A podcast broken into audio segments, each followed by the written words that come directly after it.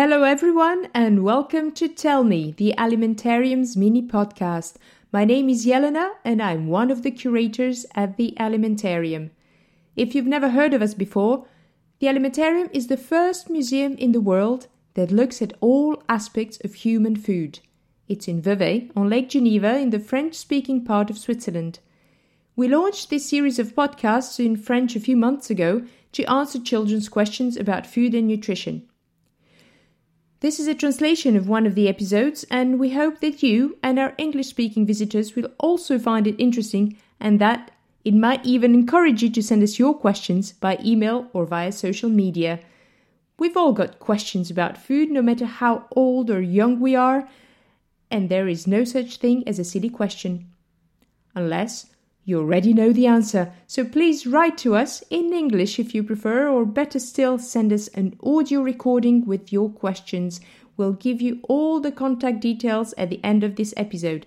In the meantime, sit back and enjoy listening to us answer Noam, who is five years old and who wanted to know who invented cordial.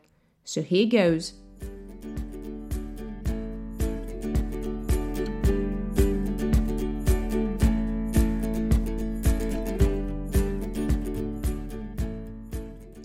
Whether you call this drink squash, cordial, or even syrup, as the French do, they call it sirop, we have the Arabs to thank for this fruit flavored drink as well as for other sweet things such as candied fruit, sweets, and sherbet.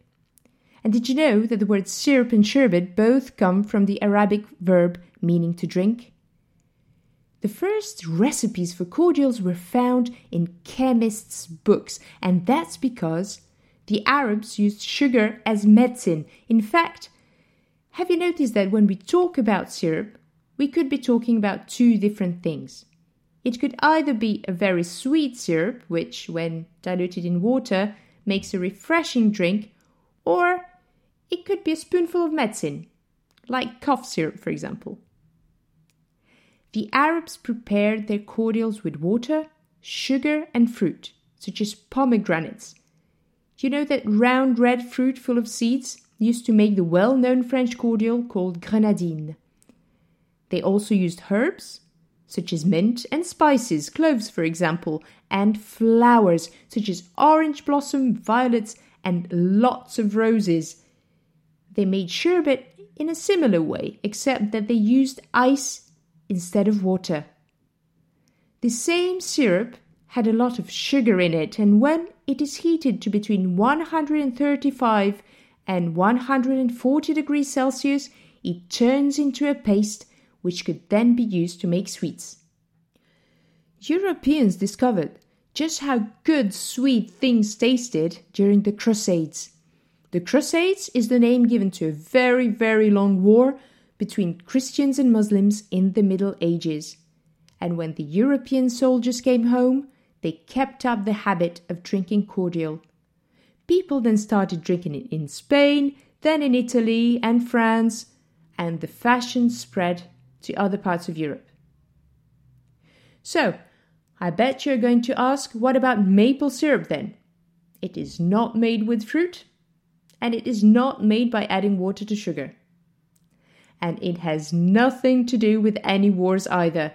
It's a whole different story.